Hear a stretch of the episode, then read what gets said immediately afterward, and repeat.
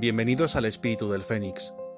Este es un podcast dedicado a dar visibilidad a los afectados por la ELA, esclerosis lateral amiotrófica, una enfermedad degenerativa y mortal.